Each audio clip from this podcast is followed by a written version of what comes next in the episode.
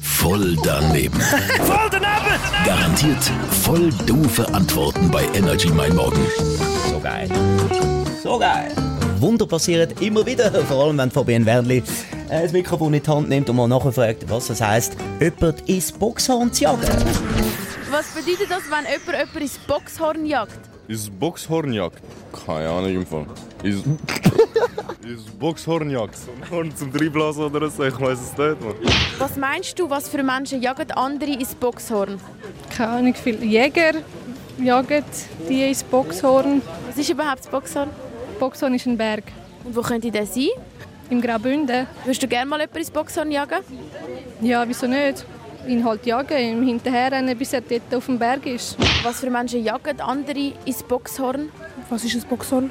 Und jetzt einfach so hörst, es gibt Menschen, die jagen andere ins Boxhorn. Was verstehst du darunter?